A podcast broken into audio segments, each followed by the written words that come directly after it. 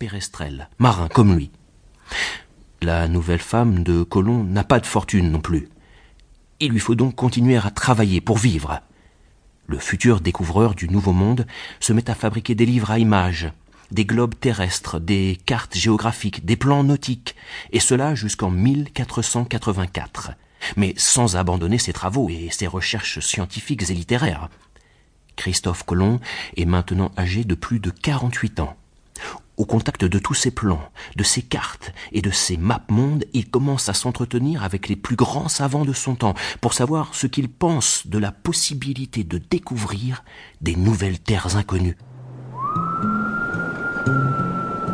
En naviguant par-delà les océans déjà connus, en s'éloignant beaucoup plus à l'ouest des rivages protecteurs de l'Europe. Et comment il est physiquement Christophe Colomb? Eh bien, un historien de cette époque nous l'a décrit. C'est un homme de haute taille, robuste et noble de maintien. Il avait le visage long, le nez aquilin, les os de la joue saillants, les yeux clairs et pleins de feu, le teint vif et parsemé de quelques taches de rousseur, comme toi. À l'époque, Christophe Colomb est en relation avec l'astronome Toscanelli, un des plus grands savants de son temps. Colomb apprend que ce savant a remis à Alphonse V, roi du Portugal, un mémoire approfondi sur la possibilité de gagner les Indes par les routes de l'Ouest, en traversant l'océan. Colomb appuie de toute son autorité de navigateur expérimenté les idées de Toscanelli.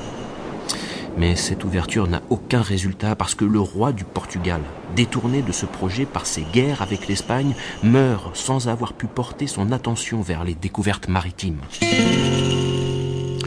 Son successeur, Jean II, adopte avec enthousiasme les plans de Colomb. Toutefois, avec une fourberie qu'il faut dénoncer, il cherche à dépouiller ces deux savants du bénéfice de leur proposition sans les prévenir.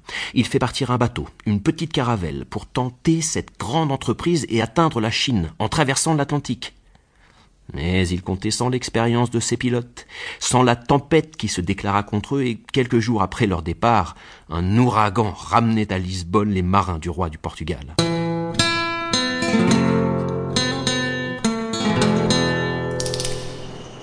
Oh, c'est terrible Ce grand roi a trahi Christophe Colomb c'est vraiment très méchant de sa part. Et qu'est-ce qu'il fait alors, Colomb Eh bien, Christophe Colomb, blessé justement par cet acte d'indélicatesse, comprend qu'il ne peut plus compter sur ce roi qui l'a indignement trahi. Devenu veuf, car sa femme a succombé à une terrible maladie, il quitte l'Espagne avec son fils Diego vers la fin de l'année 1484. On croit qu'il se rend à Gênes, puis à Venise, où ses projets de navigation à travers les océans furent assez mal accueillis. Personne ne voulait financer une si grande et si coûteuse expédition pour aller à l'aventure vers l'Asie, en traversant un si immense et si inconnu océan que celui qui s'étendait à l'ouest de l'Europe. Quoi qu'il en soit, on le retrouve en Espagne pendant le courant de l'année 1485. Le pauvre grand homme était sans ressources. Il voyage à pied, portant dans ses bras l'être qui lui était le plus cher, son fils Diego, âgé de dix ans. Alors, on ne sait pas grand-chose de la vie de Christophe Colomb Oui, mais ça va changer. Car enfin, c'est à partir de cette période de sa vie que l'histoire le suit pas à pas. Elle ne le perd plus de vue, et elle va conserver pour la postérité les moindres incidents de cette grande existence. Christophe Colomb se trouve alors en Andalousie, dans le sud de l'Espagne. Dénué de tout, mourant de faim, il va frapper à la porte d'un courant de moines franciscains, et il demande l'aumône d'un peu de pain et d'eau pour son pauvre enfant et lui. Le gardien du couvent lui accorde l'hospitalité. Il l'interroge et discute avec lui. Surpris par la noblesse de son langage, ce bon moine est encore plus émerveillé de la hardiesse de ses idées. Car Christophe Colomb lui fait connaître ses projets de rejoindre l'Asie en traversant les océans par l'ouest. Pendant plusieurs mois, le marin errant demeure dans ce couvent si accueillant.